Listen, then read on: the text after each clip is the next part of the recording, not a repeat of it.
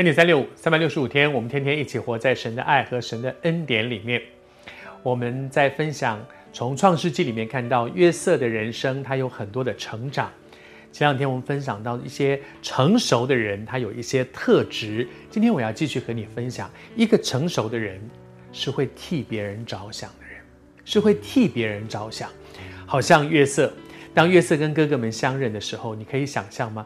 那个原来是一个高高在上的宰相，然后我们怕他怕的要死，而且我们现在又出事了，他们又说我们偷他东西，要把小弟哥哥们真的很害怕的时候，约瑟突然跟他讲说：“不要怕，我是约瑟。”他们一定是怎么怎么回事啊？一定一片混乱当中，然后很害怕。呃，知道是约瑟哦，是约瑟哦，约瑟知道约瑟可能更糟，因为我们。当初害过他，原来那个埃及的宰相是我们也没有害过他，我们非亲非故，那只是我们现在有求于他。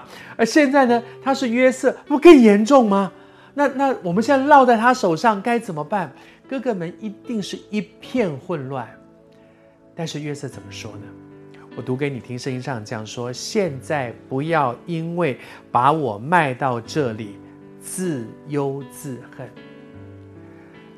约瑟有没有说：“我知道是你们把我卖走的，我当然知道嘛。当初我们是一同走过那段路，然后您是怎么害我的，我知道。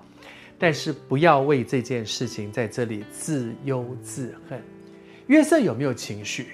约瑟当然有情绪了，因为被卖的人是我哎，而且因为你们卖了我这十几年，我经历了些什么，你们不知道，我知道哎，我是这样一步一脚印走过来，非常受伤的。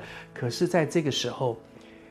约瑟是一个成熟的人，他懂得先放下自己的情绪，他不是先去想说你们哭，我才哭呢，你们怕什么怕？是我，他不是，他先说了，好好来来来来，我都知道，当初你们怎么害我的，我通通清楚，但是不必为这些自忧自恨，不要在那里担忧害怕，说我一定会报复，不要在那里一直很悔恨，说完了完了完了，我就说当初不应该这样做。他放下自己的情绪，先去替别人着想，先去安慰别人，这真的是很不容易。成为一个基督徒，求主让我们有这样的生命。嗯，在一群原住民当中，我看到他们做一件很了不起的事情。当台湾遇到大地震的时候，在那个大地震的过程当中，全台湾大家都被震得一塌糊涂。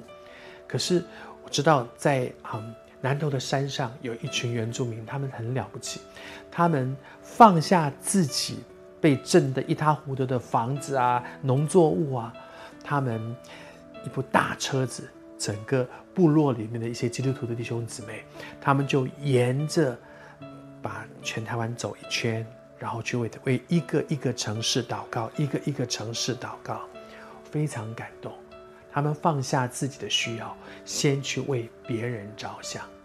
但愿基督徒的生命当中，我们都有这种属灵的成熟，放下自己的情绪，为别人着想。